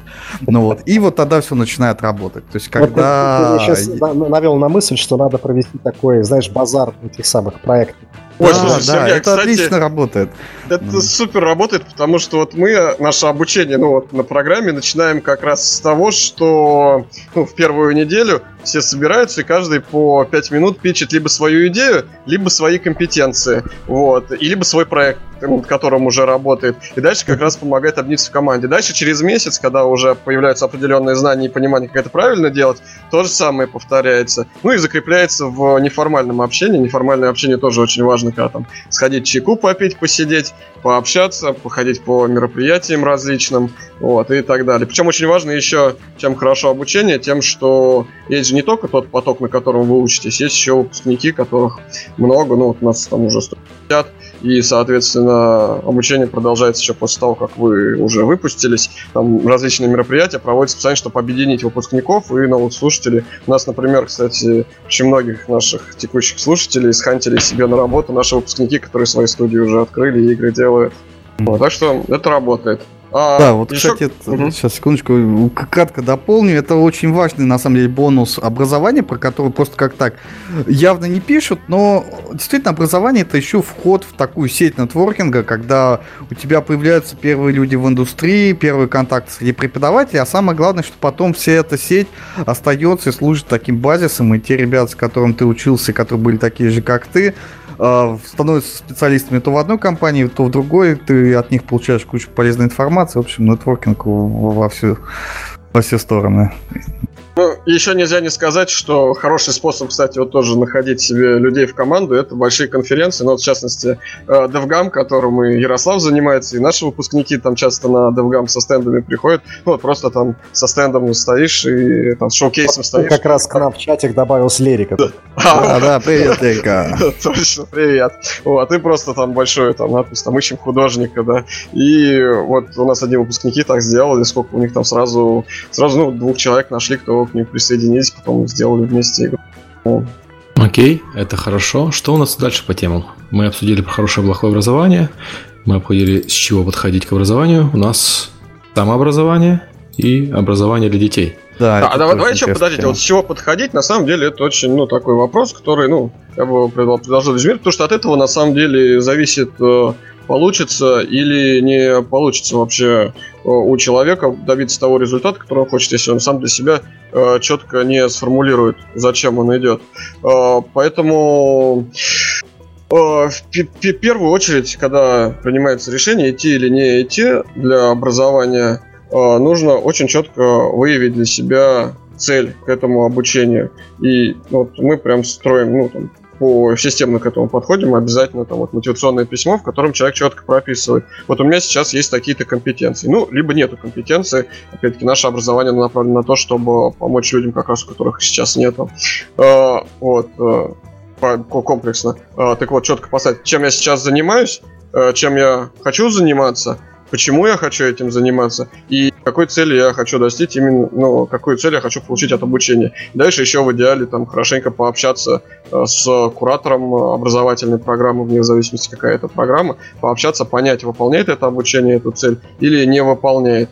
И куратор обязательно подскажет, э, расскажет, скажет, вот эта цель выполнима, это невыполнимо, чтобы эту цель выполнить, нужно сделать еще то-то, то и так далее. Вот, это очень важный момент, потому что если просто приходить, ну да, получусь, а дальше посмотрим, ну, это менее эффективно и приводит как раз к тому, что и люди остаются недовольны тем, что, ну, вот там что-то не добился цели, а ее просто не было. Ну, и снижается как бы PI всех. А, да, я тут могу как раз сказать, есть тоже такой своеобразный лайфхак. А, я действительно вижу, когда тоже провожу собеседование со студентами, что вот есть э, студенты, которые вот прям я вот там уже там хочу пойти в геймдизайнера, потому что мне все это интересно, я там постоянно читаю кучу статей, делаю какие-то прототипы, свои концепты. И для таких студентов вот пойти действительно учиться на геймдизайнер это крутой буст. То же самое, как художник, который что-то уже сам рисует, а, но хочет вот научиться это делать профессионально. А, но есть категория ребят, которые приходят, ну и такие, ну, мы не знаем, нам вот кажется, вот э, товарищ Кадзима на всех очень сильно повлиял. Вот каждый второй из них еще говорит, хочу быть как Кадзима. А, Я, кстати, уже подумал, что в качестве иконы у себя в Инди Спейсе повесить Кадзиму, уголок. Да, да. Вот. Для таких, на самом деле, ну, это вот все, что они говорят, это по сути звучит то, что они еще на самом деле не определились, чем же именно они хотят заниматься. То есть они еще не начали ничем заниматься, пока только так в голове общей картинки. Тут как раз хорошо идти на какой-нибудь такой универсальный курс, где можно много всего разного попробовать. Собственно, поэтому вот у нас в Скриме есть курс подготовительного образования, который позволяет так пройти сразу по всем дисциплинам, которые у нас есть. И также вот у меня, соответственно, трехмесячный курс по разработке игр, где ребята там не только, собственно, изучают Unity, как кодить, они там же изучают, как моделить, как со звуком работать, а, там анимации делать, там юридические их вопросы затронули, а, там, соответственно, сценаристику, сюжеты. Ну, то есть вообще вот полный спектр, и после этого становится видно, что вот кому-то понравилось кодить, кому-то понравилось моделить, кому-то понравилось это все вместе собирать там в локации и так далее. Вот. И уже после этого тогда интересно, выбрав направление, уже так углубляться в его изучение. Это тогда будет эффективно. А вот если сразу вот таким Кадзимой пойти в, каком-то направлении, ну... Если да. у вас такие Кадзимы, да, там есть, ты ко мне да, да, мы поправим. Да, да многие сразу, да, хотят, но... У, у меня, собственно, да, я сейчас дополню, у меня, собственно, как раз задача вот в Dispace, это именно э, ребят направить тоже в правильное, правильное русло, потому что часто приходят инди-разработчики, которые э, вроде что-то уже делают, но сами еще не знают, что хотят, вообще что сделать, даже идеи толком сформировано нет, но уже три прототипа лежит. Так что эта проблема даже не только в области образования, она присутствует в принципе у людей, которые пытаются войти в индустрию. Угу. Да, Академией сразу не стать. И важно сразу еще понимать, что обучение это не только, ну, вы пришли, да, ну, там, заключили договор с, с э, образовательным учреждением и вас учат. Э, нет, это очень большая и тяжелая работа ну, над собой, э, заставлять себя постоянно ходить на обучение регулярно. Это обычно совмещается с основной работой и там выполнять внеучебные работы, заниматься своим проектом. То есть это реально такой вот супер, ну, в нашем случае это 8 месяцев очень интенсивной работы над собой. Но, в общем-то, это правильно. Вот, например, если брать, да, аллегорию, вот э, для того, чтобы стать мощным атлетом, нужно что, две вещи, да, фанатично заниматься и правильно заниматься. Ну, а если еще и хорошая наследственность у вас, то все пойдет быстрее. И в игровой индустрии те же правила. Чтобы научиться делать игры, э, нужно это делать и упорно, и правильно. Вот. Ну и здесь как раз обучение, оно поможет вам делать это правильно. А вот с упорством нужно будет разбираться самим. И, и э, конечно, тут сильно зависит от э, самого ученика, готов он к этому или нет. Э, ну, как вот, знаете, вам дают штангу и научат, как правильно с ней работать. А вот э, насколько упорно вы дальше будете с ней тренироваться, зависит от вас. Потому что ну, обучение вообще, на самом деле, по-хорошему должно быть э, беспрерывное. Ну, вот. Да, я вот полностью с этим согласен. И, соответственно, просто бывает такая тема, когда э, действительно студенты, когда только начинают обучение, немножко не понимают, как это работает. У них ощущение такое, ну я же заплатил, я же записался, вот я к вам пришел, я уже сделал столько. Все, типа, больше не могу, давайте вот э, дальше, дальше вы работаете. Ну, то есть ощущение, как будто здание это просто вот такой какой-то чемоданчик, который там надо потихонечку передавать человеку, а, и, и все, вот его передал, и, и как бы работа закончена. Но нет, это не так работает. Но здесь есть еще и огромная ложка меда, я бы сказал, бочка меда здесь есть в этом деле. Потому что, ну, несмотря на то, что ну, нужно понимать, что это большой и серьезный труд, Но с другой стороны, э, ну, работа в игровой индустрии это учеба игровой, ну, учеба геймдизайна, это, ну, это просто великолепно. От этого же глаза горят, это ты реально занимаешься тем, что приносит радость а, всю нашу жизнь, вот, ну, не знаю, не у всех, наверное, так, но вот у меня так. Я всю жизнь, это большую часть времени, она у меня связана либо с тем, что я работаю, либо с тем, что я учусь. Там был помладше, больше там учился, да, там стал постарше, ну, жизнь проходит на работе. И я на своем опыте испытал, когда жизнь проходит на учебе или на работе, которая не приносит никакого удовольствия. Это эпично тяжело так жить просто. Ну, потому что большую часть жизни проводишь в том, что не приносит радости, и ты э, ждешь каждый день, там, когда, закон... когда же закончится эта пара, ты ждешь, когда же наконец закончится эта работа, скорее бы уже пойти отдохнуть, что-нибудь поделать. Вот. Ну, а, соответственно, в геймдеве очень классно, и в геймдеве самое главное в том, что это приносит радость, удовольствие, поэтому, ну, на мой взгляд, это стоит того, вот эти все усилия. Вот, кстати, затронул тему обучения, когда вот сидишь на лекции, такой, ну, типа, поскорее бы она закончилась. Вот это прям, не знаю, моя больная тема, потому что я ну, и в школе учился, и в университете учился, и вот все лекции, лекции, вот это вот а, ощущение того, что смотришь на часы, оно осталось, и вот это все мне помогает сейчас понимать, а как же надо, а как же лучше, и в чем тогда была проблема. И вот сейчас я вижу, что как раз фундаментальная какая-нибудь проблема, когда вот тебе дают какие-то знания, а ты не знаешь, что с ними делать. То есть единственное, зачем ты там изучаешь как, там, год взятия Бастилии, для того, чтобы написать контрольную и забыть об этом как о страшном сне. Вот. А когда начинается обучение именно на основе проектов, какой-то практики, то есть, типа, ребята, давайте делаем игру, какую вы игру хотите? Они такие, о, мы там, я не знаю, там какую-нибудь пошаговую стратегию. Окей, чтобы нам делать пошаговую стратегию, нам надо то-то, то-то и то-то, давайте вот сейчас это изучим. И вот, э, соответственно, когда ребята получают те знания, которые им нужны, они прям как губки это все впитывают, они хотят этого больше и больше. Там вот э, даже близко не стоит вопрос о том, что как бы поскорее закончилось там занятие. Наоборот, они хотят вот продолжать до бесконечности. Поэтому вот хотелось бы, конечно, чтобы такого было больше. Я хочу дополнить, что у меня действительно получается интересный опыт, а, когда ко мне приходят ребята за советом, а, инди-разработчики, да, спрашивают, как сделать то, как это, как к этому подойти. И вот этот индивидуальный подход, когда ты действительно еще говоришь ровно то, что ему нужно, да, это вот дополнение того, что Ярослав сказал. Это прям работает очень хорошо. И результат виден очень быстро. Поэтому Тут, конечно, нужно, когда работаешь со студентами, даже в группе, нужно стараться улавливать вот эти волны, да, инициативы, то, что отправлять в это русло. Угу. А, и вот тоже как-то хочется так немножечко подвести еще к той теме, вот, которая у нас записана, это еще про детское обучение, потому что тут я вот прям в особой зависти. То есть мы в целом говорим про образование как способ сэкономить время, и то, что там у нас заняло там много лет, ребята получают прям очень интенсивные, при этом самые свежие полезные знания. А и вот когда это случается не у ребят там, там в 25, там в 30 лет, когда они там подумали сменить профессию, а когда это случается у ребят там типа в 10, в 15 лет, и, и когда они уже в этом возрасте получают свои первые знания, как там, не знаю, кодить игры, как собирать, у них уже получаются первые проекты, я, блин, прям люто им завидую, вот прям очень... Ну, детское образование, у меня дети учились трех странах в итоге за свою жизнь. А пока что американское образование меня впечатляет больше всего, как ни странно. Хотя они были в британской системе и в немецкой системе. Э, что бы ни говорили, принято ругать американское образование, но хороших... Да, я только что хотел сказать. Да, в хороших американских школах у них очень очень интересный подход. Э, то есть все ругают американское образование, но, как ни странно, американские институты и американские компании самые успешные. И нанимают они американских выпускников. Э, преимущественно, хотя, конечно, из других стран тоже плюсов набирают.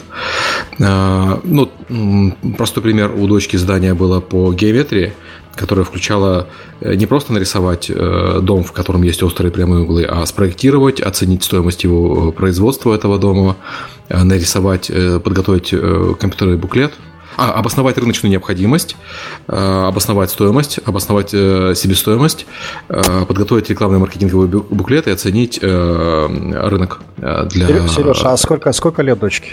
Девять. Вот именно. У нас такие задачи, они даже в институте не давались. Это круто, да, это звучит. Да. Да, и э, если ты подумаешь обо всем этом, то большинство этих вещей, они не требуют каких-то особых фундаментальных знаний, ну, кроме, собственно, геометрии, которую они учат. Э, все остальные вещи, они, они их учат, учат э, гуглить, как ни странно. То есть тебе нужно Вообще полезное же. Да, да. Тебе нужно оценить э, спрос на дома, оцени этот количество домохозяйств в Северной Каролине, оцени, посмотри средние продажи, средние цены на дома, посмотри, какая у тебя себестоимость, сколько у тебя людей на какую часть рынка ты мог бы претендовать. Вот. Это все звучит страшно, и я знаю взрослых людей, которым страшно это смотреть, но если это с детства объяснять и не объяснять, что это страшно, объяснять, ну что, что тебе, посмотри, вот, вот так посмотри, здесь посмотри, учитель показывает, то дети они быстро, быстро схватывают. И вот эта вот э, бизнес-подготовка, она, конечно, помогает. А создание компьютерных игр, вот мои дети учат сейчас э, оба в школах, сын переходит с следующего э, учебного года в новую школу, сейчас они учат господи, чтобы не соврать, они что-то учат очень простое, а, конструктор, а он переходит в школу, где будет учить C++. И, собственно, потому в нее и переходит, что я хочу, чтобы он учил C++, а, а не вот то, что они учат. Дочка в младших классах, они учат э, какие-то конструкторы. Она уже сделала несколько игр, у нее был платформер, у нее был квест, но она, э, она программировать не очень любит, она, она любит рисовать. И поэтому она на, констру, на конструкторах у нее нормально получается. Опять-таки, 9 лет ребенку. Подожди, прости, вот, а, а это обычный, то есть это не в школу подготовки там разработчиков игр, это обычно. Не, нет, это обычная школа, да. Ну, то есть, как обычная. Сын у меня сейчас в государственной, дочка в частной. Но э, государственная... Ну, не с уклоном, ну, главное, да. Да, не, не, не без уклона, без уклона. То есть, у них Ух, программа, она... завидую. Да, э, такая же. Э, это, и, это, подожди, Серега, как это, бы... это часть образования типа информатики, да, у них так сделано, что ли? Ну, это Computer Sciences, да, CS, а, это ну, информатика. Да. И а, оно как бы идет отдельно. То есть у сына вот в прошлой школе он э, выбирал опциональный курс, он выбирал компьютерный дизайн. Это был именно графический дизайн, а не э, геймдизайн. И они там учили премьер и все такое. Господи, премьер, какой премьер? Иллюстратор. Просто премьер у него в, в пакете входил. Иллюстратор, фотошоп и тому подобные вещи. Вот. Но это немецкая школа, она была больше направлена на арт и меньше на бизнес. Здесь вот он этим продолжает заниматься тоже на дополнительных курсах. Но тут у них э, они уже пытаются объяснять и про то, как на этом деньги зарабатывать. И вот это вот интерес, для меня интересно, особенно переход с немецкой, э, из немецкой школы, переход в американскую школу, был насколько здесь большой фокус э, на не, просто на интересные знания, а на их практическое применение и, так сказать, монетизацию, на то, как э, всем этим можно э, заработать деньги. Ох, как, есть, как нам этого не хватает, конечно. Да. да. И это, на самом деле, это все общество такое. Вот дети продают печеньки, вот эти вот гелскаутов. Это дети продают, это, это, это не выдумка. То есть ты у нас на выходных возле некоторых домов стоят дети, продают э, старые игрушки свои, стоят, продают печеньки, стоят, продают поделки. У нас богатый район. Это люди живут в частных домах. Все равно они этим занимаются, потому что родители считают, что это э, помогает детям не бояться заниматься бизнесом, не бояться продавать. Я когда я вырос в Советском Союзе и учился в советской школе, продавать и просить деньги было страшное постыдное занятие. Ни в коем случае никогда чек, да. советский человек не должен был что-либо э, делать за деньги. Он всегда должен был делать что-либо за м, идею построения э, коммунизма во всем мире. И э, мне потребовалось много лет, чтобы избавиться от вот этой стигмы. Э, слава богу, что дети мои растут, я так надеюсь, что без этой э, как-то забабон э, предупреждений, без этих предупреждений. Вот. Слушай, а вот ты все-таки начал с того, что сравнивал а, три подхода в образовании, и, соответственно, вот сейчас рассказал как вот в американской школе. А вот можешь именно про вот эту разницу, как, как вот ч- чего не было в предыдущих школах? Ну, украинская школа, она была, э, украинская школа была очень хороша по математике, то есть там все остальное было сильно хуже, сильно. Но математика в Ургансколе была очень-очень очень мощная. Но украинский подход был э, учим отсюда до сюда и учим, чтобы сдать. Не учим, чтобы на самом деле этим пользоваться. Э, британский подход, он был более творческий, они, э, у них больше допускалось э, инициативы, но все равно он был такой достаточно зубрильный. Академический, да, да, да. Вот. Э, британская школа э, впихивала много академических знаний в детей. Это, кстати, хорошо. Я, я считаю, что это академические знания все равно. Ну да, это базис, да. Это да. Немецкая школа, у них уже появилось больше выбора в немецкой школе. Немецкая школа тоже достаточно э, хорошей фундаментальной науки. но математика сильно слабее. Как, как это ни странно, все говорят, что математика должна быть в немецкой школе сильнее, вот у нас опыт такой, что британская математика была лучше, чем немецкая. И э, в немецкой школе у них появилась, ну, по крайней мере, сын перешел в старшую школу, у него появилась возможность выбирать дополнительные предметы. Соответственно, появилось э, больше возможности делать то, что ты хочешь, а не то, что тебе говорят. Плюс во всех этих школах, ну, кроме украинской, э, у них мощная компьютеризация. Британская школа использовала Microsoftскую систему для школьников, а немецкая и американская используют Google Classroom. Это как бы универса... это универсально. То, что британцы использовали Microsoft, и не знаю почему. Здесь все школы, вот, с кем сталкивался, все используют Google Classroom. Это означает, что ребенок может работать на любом компьютере абсолютно, приходит дома, у него все работает, все уроки его проверяет э, преподаватель э, в, ну, в электронном виде. Угу. Тетради у них есть, одна тетрадь на все предметы, э, никто в них и не пишет. Все, все эссе, все научные работы, все э, сочинения, все делается, сдается в электронном виде, все пишется на компьютере. Никто руками не пишет уже давно-давно. Младшие классы, пис... младшие классы писали, естественно, потому что почерк надо было выработать. Но вот уже старшая, младшая школа, так сказать, 9 лет, уже не пишет. Нет, нет смысла. А, забыли про это. Эм, ну, как-то так, да. Так, что у нас там дальше? Э, самообразование. Да.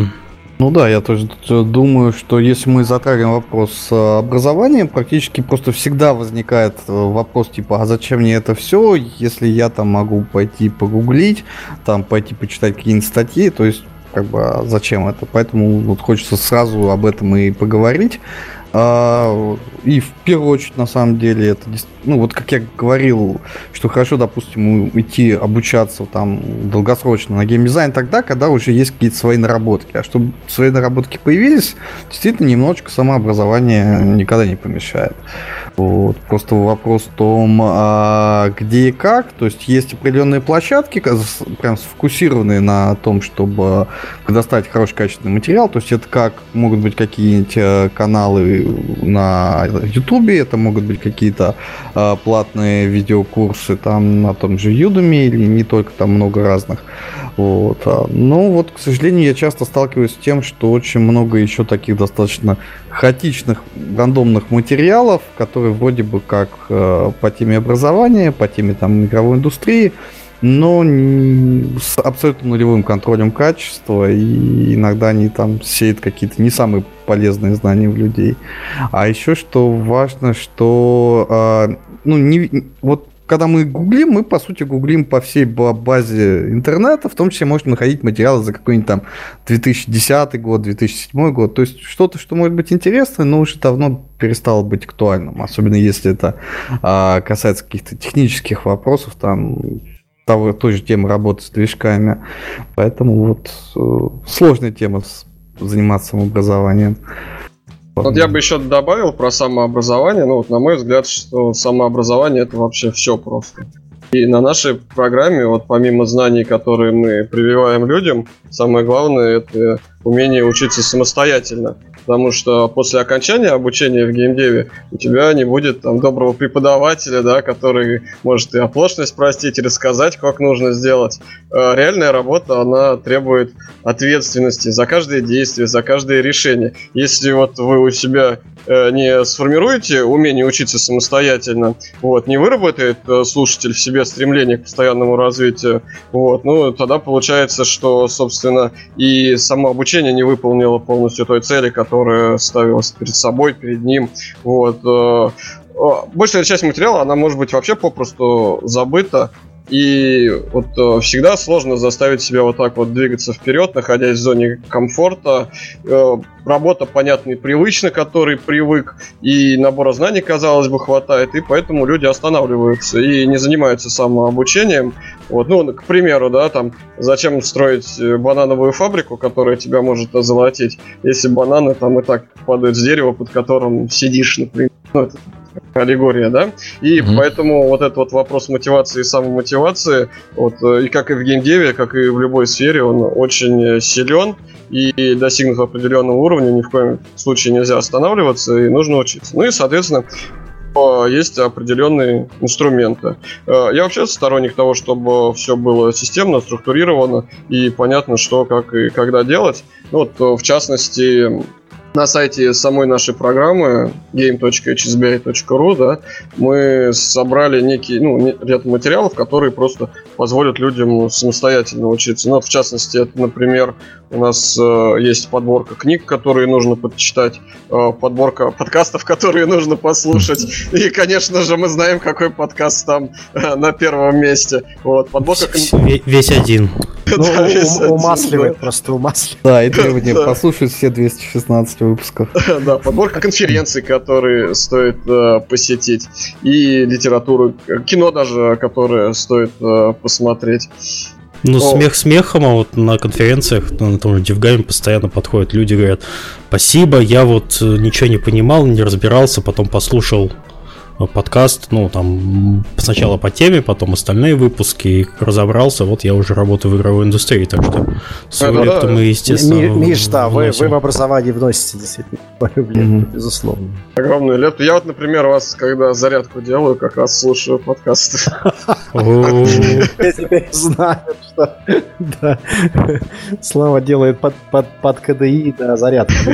Осталось только видео, сразу стрим, просто видео вместе с этим. Сочетание, да, сочетание гимнастики с КДИ. Ну самомотивация. Так что вот, э, в тему, так что самообразование, оно полезно, и сейчас есть э, ряд инструментов. Ну вот, э, в частности, на нашем сайте собраны, на Хабре есть ряд подборок как раз тех инструментов, которые помогут в самообразовании. Ну и Но... я призываю всегда этим заниматься. Я про самообразование вброшу по, манж... по манжеты, которые как раз тоже играют роль платформы для самообразования. Да? Мы аккумулируем, собственно говоря, знания в области геймдизайна у себя Э, в блоге. И помимо этого еще и собираем различные подборки, которые периодически выпускаем. Там ссылок э, интересных материалов, которые можно... Я, кстати, у себя в IndieSpace, поддерживая эту традицию, тоже собираю литературу э, и в том числе делюсь материалами с инди-разработчиками какими-то, да, там ссылками на интересные статьи, ресурсы, книги электронные и так далее. И так далее что-то вот там понадобится. Я хочу такую библиотечку собрать, вообще говоря, офлайновую, в том числе у себя в IndieSpace. Это тоже полезно будет как инициатива. Да, и вот, собственно, как вот Слава сказал, то, что э, это важно, чтобы вот как, как бы человек не занимался образованием в целом и повышением своей квалификации, уметь заниматься вот получать какие-то знания самостоятельно, это, конечно же, супер важно, что не надо вот ждать, что только тебе вот придут и там на лекциях с ложечки покормят. Потому что, ну вот как тоже вот пример э, Сергея про то, что вот Дети, дети умеют пользоваться Гуглом, дети знают, что есть э, интернет. То же самое, как и взрослые. То есть какие-то знания как раз отлично, когда человек придет и сам вечером там за чаечком посмотрит на, на, на YouTube какой-нибудь хороший доклад. А вот именно э, хорошие практические задания, вот живой контакт с преподавателем, он в первую очередь нужен не за тем, чтобы вот передавать просто какой-то объем знаний.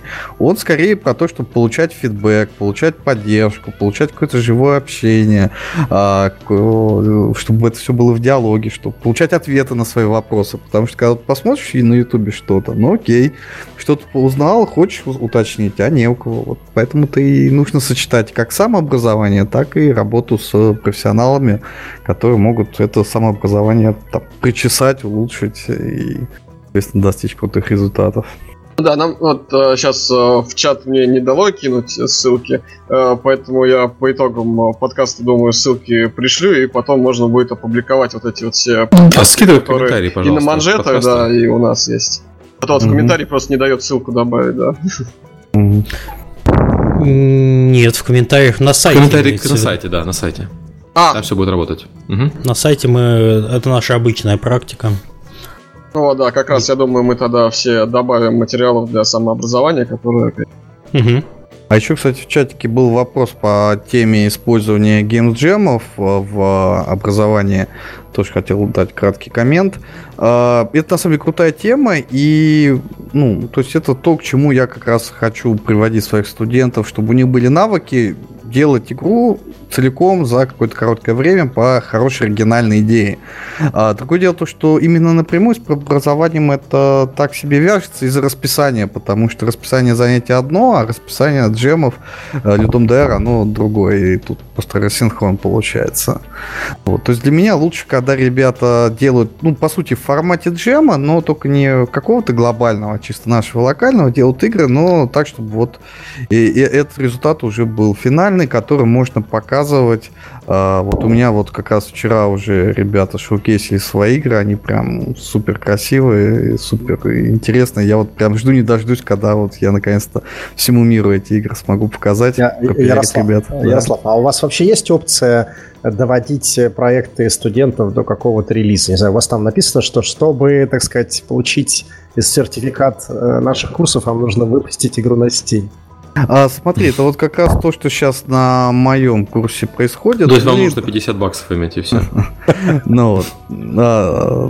Да, мы на. Ну, мы сейчас на Google Play будем выпускать проекты. Ну вот. Для того, чтобы действительно поставить галочку, что вот мы сделали, мы смогли. А, ну, просто не знаю. На Steam мне, честно говоря, как-то немножечко стрёмно. Мне все-таки моя мечта, чтобы на Steam выходили такие игры большие, проработанные, там два года разработки. Так, Ярослав, ты сейчас убиваешь, убиваешь площадку разработчиков. Ладно, ладно. А, вот. Ну, сама идея, да, доводить игры до какого-то финального качества, которое не просто вот поставил галочку, что я закончил да, проект, да, а что да. я туда выложил, да, это а, как раз то, к чему вот сейчас я, хочу прийти. Я вот. хочу просто это сказать, сейчас... что угу. это, это реально, это мега проблема. То, что люди, ну, даже, не знаю, после курсов или имеют даже какое-то образование, делая проекты в рамках, как, э, скажем так, вуза, какой-то программы, они не доводят все равно эти проекты до конца, и это вообще общая проблема э, на шоу-кейсе, к примеру, инди-разработчиков. Я почти каждый день, ездя по разным конференциям, вижу новые лица и не вижу тех проектов, которые показывались в прошлый год, там, в позапрошлые годы. В общем, у нас какая-то такая идет... Э, это скорее выставка не проектов игровых, это выставка каких-то нежизнеспособных прототипов получается. Ну, это тоже процесс э, обучения, то есть э, всегда надо дать людям возможность ошибиться, причем тут мы уже говорим э, не только вот именно про какие-то учебные заведения, а в целом по процесс как бы нашей жизни век живи, век учись, и в том числе э, делай проекты, ошибайся, э, пропадай из шоу-кейсов, или наоборот, приезжай с одной и той же игрой на шоу-кейс два года подряд. Типа ну, Авива, да? Ну, много примеров. Я сейчас как раз разбираю игры, которые ходят на шоу-кейс Довгама. А, там много очень интересных потенциальных проектов, которые прям я чувствую выстрелят. А, но есть также и те, которых я уже как бы раз за разом вижу. И, ну, не знаю, надеюсь, вот тоже дойдут.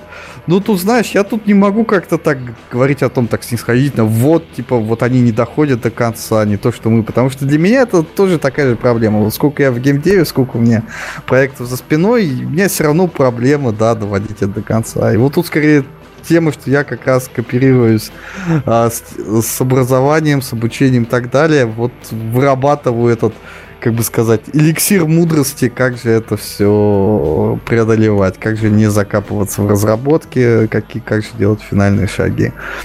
Причем я тут тоже прекрасно понимаю вот этот сам момент, связанный с какими-то, может быть, травмами прошлого, когда там очень много всего накручивалось на тему того, что вот, релиз это страшно, это ого-го, там вся жизнь решается в, один день. А, и я вижу, как сейчас молодые ребята, там, как дети релизят свои игры, вообще ни о чем не думаю, просто вот строчат, заливают все своими играми, большинство проваливается, какие-то выстреливают. В любом случае... Ты сейчас Steam Direct описал. Да, ну и... И, соответственно, App Store, и Google Play, и вообще куда, куда можно дотянуться. Кстати, интересно, куда бы еще можно дотянуться. А, я предлагаю на теме самообразования заканчивать. Мы наговорили на час сорок уже.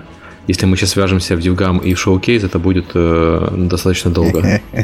Но У нас для этого лирика пойдет на следующих выходных. Да, давайте только маленькая мини-объява э, на тему тоже DevGAMM а. Просто хотел напомнить слушателям то, что сегодня последний день приема заявок на award ы. Так что если вы там у вас есть крутая игра и вы хотите выиграть крутые призы, то вам надо срочно метнуться и подать свой проект. Время еще есть. А всех Отлично. остальных, да, жду нашу, заявки на шоукейс до 25 апреля. Если что, сможете меня спрашивать в личку, мои контакты есть на сайте Довгама. Ну, давайте, Спасибо давайте гостям, прощаться. Ну, да. да, давайте, может быть, еще ну, резюмируем, собственно, вот если там взять ближайшие два, ну, месяц-два, там, куда в Москве и Петербурге можно было бы, соответственно, пойти поучиться. Ну и потом тоже вот э, в ссылочках добавлю. Соответственно, у нас э, получается 18 апреля можно будет э, прийти на лекцию Сергея в Москве. Потом, Сергей, у тебя 19 апреля, да? Да, я буквально сразу после тебя у себя буду читать лекцию разработчикам в Питере, поэтому есть. Э, регистрируйтесь, если нет, ну, следующих каких-то ивентов, э, лекций. Потом вот э, у нас 15 мая у нас в Высшей школе бизнес-информатики начинается обучение по программе менеджмент игровых проектов. И в июне стартует дистанционный курс обучения для тех, кто занятия лично, ну, не в Москве, например. Вот. Ярослав, а у вас какие? Ну, DevGAMM у все и так знают, когда. Тут даже можно не добавлять. Да, Ярослав, а у вас какие, когда события будут, куда можно было бы а. прийти, получить знания? Ну, на самом деле, кстати, да, совсем забыл немножечко тоже попиариться. У меня, собственно, со следующей недели стартует следующий курс разработки игр на Unity. Это трехмесячный курс, и, соответственно, на него еще можно метнуться записаться. Это, соответственно, на сайте Scream School в э, коротких программах есть. Вот. А так, по ивентам, ну вот сейчас у нас отгремел большой ивент э, Game Day with DevGam. То есть мы это сотрудничество еще с DevGam проводили, где было очень много клевых докладчиков и прочего. Если я не ошибаюсь, на сайте школы, ой, на канале школы есть стримы с э, лекцией, то есть там, например, выступал, э, ой, блин, язык уже отваливается, э, лид по концептам а, с а, Horizon Илья Голицын рассказывал о том, как Horizon Zero Dawn делался, рисовался, прям так крутая тема. Но это все было. А то, что будет, а, это вот как раз начало новых курсов, вот там еще летом будет для детей тоже. Вот это прям жду, люблю детей учить, заниматься с ними. Вот. И вот пока вроде все.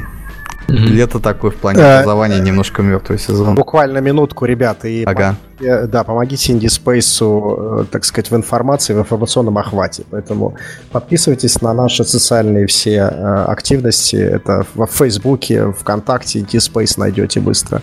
И на Ютубе, собственно, тоже у нас есть канал. Тоже можете через сайт indierocket.ru найти всю информацию про наши активности. Приглашайте инди-разработчиков к нам э, присоединяться, и в, чем в том числе и в чатике в Телеграме, пока он жив.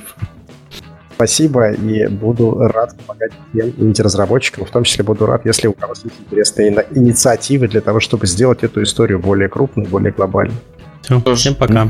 Спасибо, да. Всем пока-пока. Пока. Всем пока.